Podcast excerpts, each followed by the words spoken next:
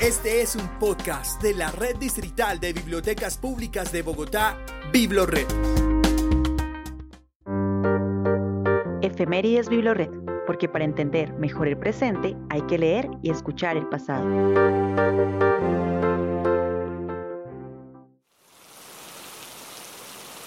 Estrellas que entre lo sombrío, de lo ignorado y de lo inmenso, asemejáis en el vacío, jirones pálidos de incienso nebulosas que ardéis tan lejos, en el infinito que aterra, que solo alcanza los reflejos de vuestra luz hasta la tierra. Astros que en abismo ignotos derramáis resplandores vagos, constelaciones que en remotos tiempos adoraron los magos. Millones de mundos lejanos, flores de fantástico broche, islas claras en los océanos, sin fin ni fondo de la noche estrellas, luces pensativas, estrellas, pupilas inciertas, ¿por qué os calláis si estáis vivas y por qué alumbráis si estáis muertas?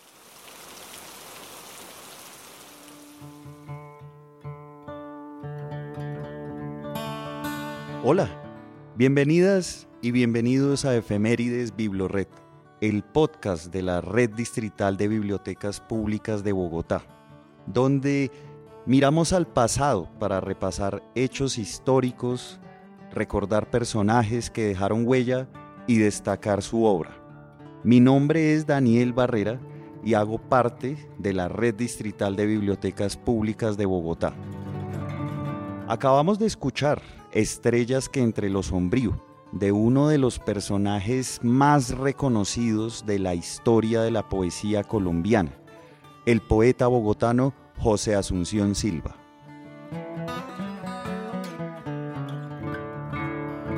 Silva nació el 27 de noviembre de 1865 y su vida se ha venido rodeando por un halo de misterio. Se ha consolidado así una leyenda y también una caricatura en torno a sus poemas lúgubres, a su creatividad genial pero enfermiza y a su propia muerte precipitada, que ocurrió a los 31 años en 1896. Y el misterio se extiende, pues aún no se sabe a ciencia cierta si fue un suicidio o un asesinato.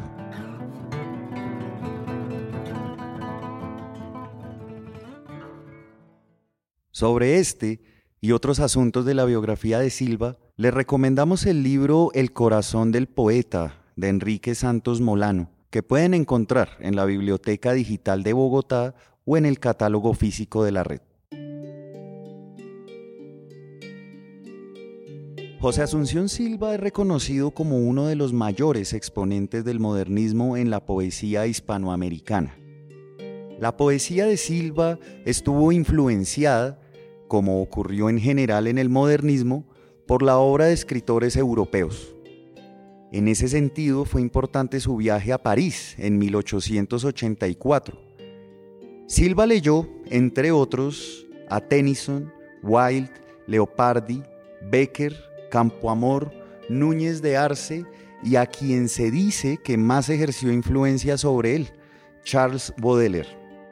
También lo influenciaron escritores de este continente, como José Martí, Gutiérrez Nájera y Edgar Allan Poe. Como lo recuerda Eduardo Camacho Guisado en el prólogo a la obra completa de Silva, su trabajo literario es reducido. El poeta murió joven y parte de sus escritos se perdieron en el accidente de barco que lo traía de Venezuela a Colombia en 1895, después de servir al país en la legación colombiana en Caracas. Solo algunos poemas vieron la luz en vida, en periódicos y revistas, pero el grueso de su obra fue publicado póstumamente. Su obra poética está compuesta, primero, por un libro organizado por el poeta llamado Libro de Versos, donde aborda la infancia, el amor, la naturaleza y la muerte o la degradación de la vida. Segundo, otro poemario reconstruido en parte por sus amigos que se llama Gotas Amargas y que cuestiona la sociedad bogotana. Tercero, por una serie de poemas sueltos que han recibido el nombre de versos varios y cuarto, por otros textos sueltos entre los que se incluyen los poemas Anuncio que creó para ganarse la vida y hacer publicidad del negocio que compartía con su padre. También existen algunos poemas que se han atribuido al poeta, pero que no se conoce si realmente fueron escritos por él. Esto, en todo caso, demuestra la popularidad de su obra y de su estilo. En el catálogo de Biblored también tenemos la poesía reunida de Silva. Recuerden que pueden solicitar su préstamo en www.biblored.gov.co. Estrellas fijas. Cuando ya de la vida el alma tenga con el cuerpo rota y duerma en el sepulcro esa noche más larga que las otras, mis ojos, que en recuerdo del infinito eterno de las cosas, guardaron solo, como de un ensueño, la tibia luz de tus miradas hondas. Al ir descomponiéndose entre la oscura fosa, verán, en lo ignorado de la muerte, tus ojos destacándose en las sombras. Acabamos de escuchar el poema Estrellas Fijas de los poemas recogidos en versos varios, pero es momento de decir que Silva también es reconocido por su prosa. Existen algunos textos y columnas publicadas en periódicos de la época. También están los cuentos negros, de los cuales publicó algunos capítulos en vida, y su novela más recordada, De sobremesa. A propósito de esta novela, Enrique Santos Molano explica que De sobremesa originalmente se iba a llamar Amor. Después del accidente en barco, Silva tuvo que reescribir una parte de la novela y allí decidió renombrarla. Este es un texto crítico que constituye un espacio para la reflexión del intelectual modernista sobre algunos aspectos del arte, la filosofía y en definitiva la estética de fin de siglo. Recuerden que de sobremesa se puede acceder a través del catálogo de Biblored.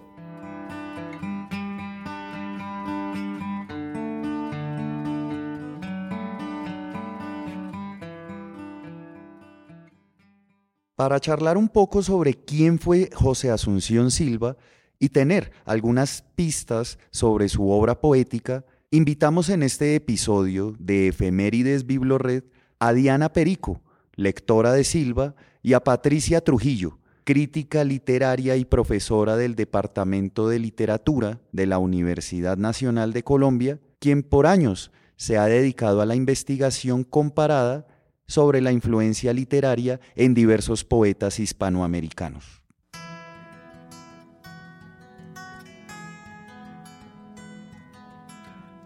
Patricia, bienvenida a este podcast.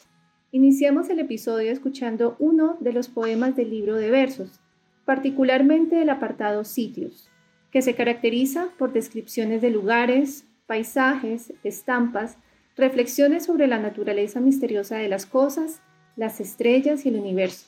Cuéntanos, ¿qué papel cumple la naturaleza en la poesía de Silva? Bueno, gracias por la invitación. Estoy muy contenta de conversar con ustedes sobre Silva. Bueno, yo creo que la naturaleza en Silva no cumple uno, sino varios papeles. Pues voy a referirme solo a tres. Uno de ellos es una descripción del paisaje, un gusto por las imágenes y la riqueza de sensaciones de la cual es fuente la naturaleza. De eso existen varios poemas en la poesía de Silva, por ejemplo, hay uno que se titula Paisaje Tropical, en el cual por él compara la maraña tupida y el follaje de un, de un bosque tropical a los calados de un encaje, ¿no?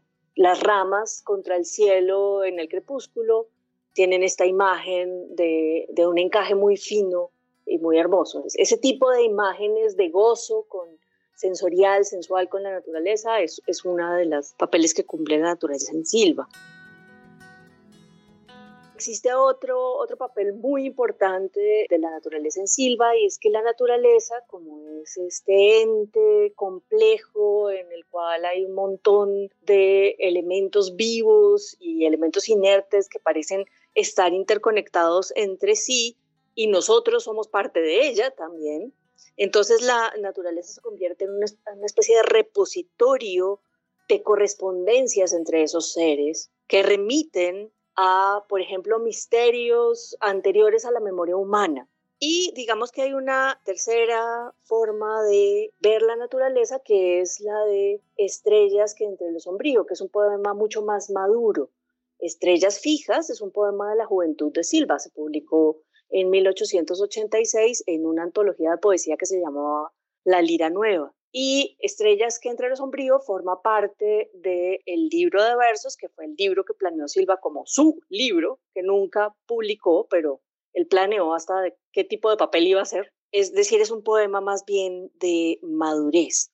Todo el poema es una vocación a las estrellas. Él, él está dirigiéndose a las estrellas, el yo del poema, este poema es sumamente hermoso porque el título del poema no es Estrellas que entre lo sombrío, todos lo llamamos así porque no hay manera de pronunciar el título del poema. El título del poema son puntos suspensivos, un signo de interrogación y puntos suspensivos. Es decir, el poema es una gran pregunta y la forma y el contenido del poema es el poema, ¿no? Ese es otro de los papeles de la, de la naturaleza en Silva.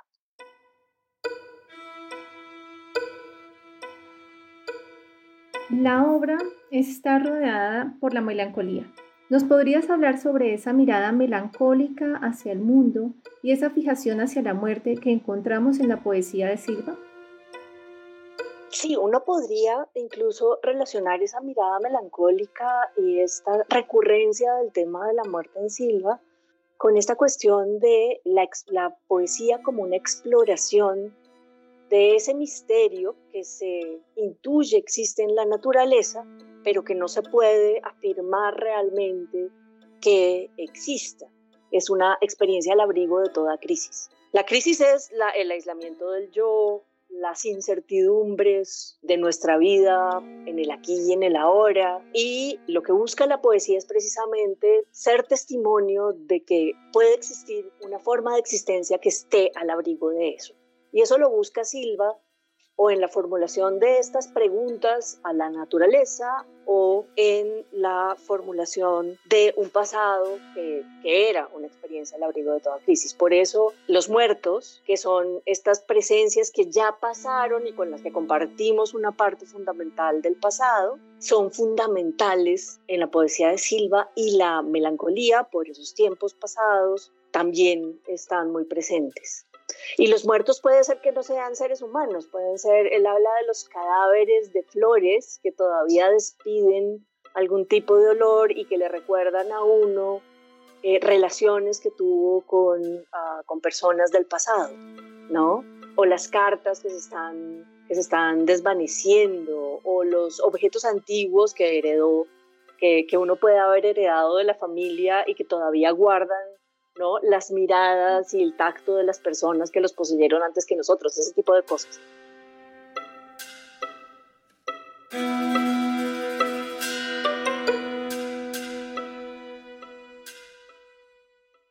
Quisiera, por favor, ahora que nos hablara sobre el ritmo y la música de las palabras en la poesía de Silva. Bueno, Silva es parte de una gran tradición de poesía que se remonta antes que él y que precisamente busca en la armonía del universo ese sentido más allá pues de la mera existencia azarosa y pequeñita de los seres humanos, ¿no? Y eso se busca en la música de las esferas, el universo tiene una música, tiene un ritmo, ¿sí? Y el poema tendría como misión traducir ese ritmo de la naturaleza. Por eso los poemas de Silva son un intento de crear efectos sonoros con el poema, porque de lo que se trata es de sugerir eso que no se puede decir y que quizás sea el misterio último de la naturaleza y, sugerirlo no solo con el sentido de las palabras, sino con el sonido de las palabras, pues porque es parte de ese misterio, pues, y conexiones infinitas del universo. Es esa, esa parte de esa unidad mayor que la nuestra. En los poemas de Silva hay recursos a múltiples elementos sonoros, por ejemplo, la repetición de versos o la repetición de palabras, combinados con el ritmo del verso y combinados pues con las rimas que hacen que el poema sea un objeto sonoro, muy sonoro en sí. Por ejemplo, hay un poema de Silva que también estaba en el, en el índice del libro de versos que se llama La voz de las cosas. Si os encerrara yo en mis estrofas, frágiles cosas que sonreís, pálido lirio que te deshojas, rayo de luna sobre el tapiz de húmedas flores y verdes hojas que al tibio soplo de mayo abrís. Si os encerrara yo en mis estrofas, pálidas cosas que sonreís. Si aprisionaros pudiera el verso, fantasmas grises cuando pasáis, móviles formas del universo, sueños confusos, seres que os vais, ósculo triste, suave y perverso que entre las sombras al alma dais, si aprisionaros pudiera el verso, fantasmas grises, cuando pasáis.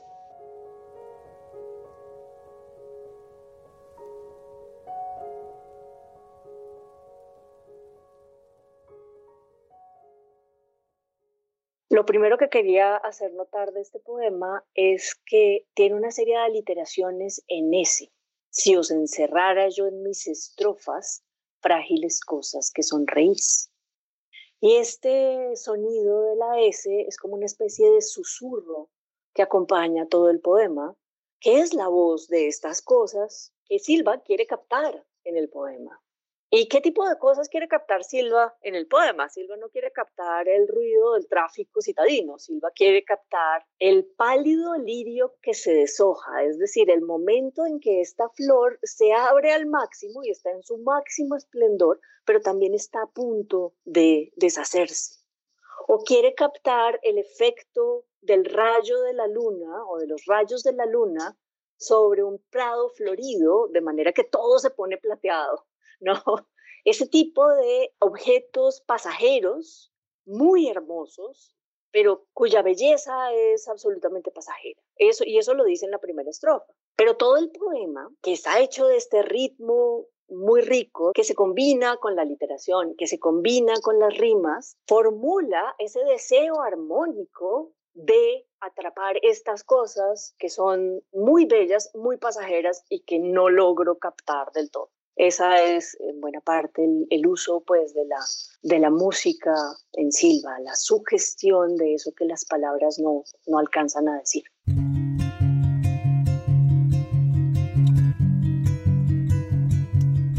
Estamos de alguna manera ya pasando a la última pregunta y es, ¿por qué es importante no olvidar a José Asunción Silva y leerlo hoy en día? Yo creo que es porque él no nos ha olvidado a nosotros, más bien al revés, en el sentido de que los, los problemas y los temas de Silva son nuestros problemas y nuestras preocupaciones. La vida que vivimos es una vida aislada de los otros, meramente individual, se resuelve solo en eso, la reproducción de una vida material a la satisfacción de necesidades materiales inmediatas o realmente hay algo más a lo que podemos aspirar. Hay un mundo espiritual que se puede percibir a través de las artes y que es más grande que nosotros, que nos interconecta con los otros, que es una conexión real con nosotros. Esa es una pregunta que se hizo él, que hoy en día nos estamos haciendo. esas son las preguntas que se hacía Silva y son nuestras preguntas también hoy en día. Entonces creo que es más bien que Silva no nos ha olvidado a nosotros y por eso merece la pena que lo sigamos leyendo.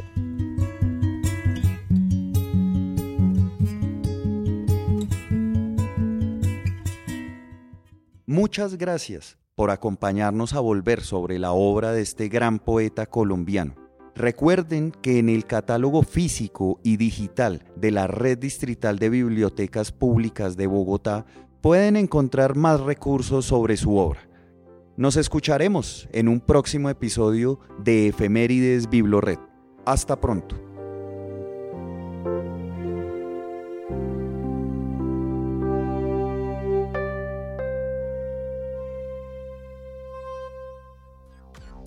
Escucha y descarga todos nuestros podcasts y contenido de audio en la sección Biblored Podcast en www.biblored.gov.com.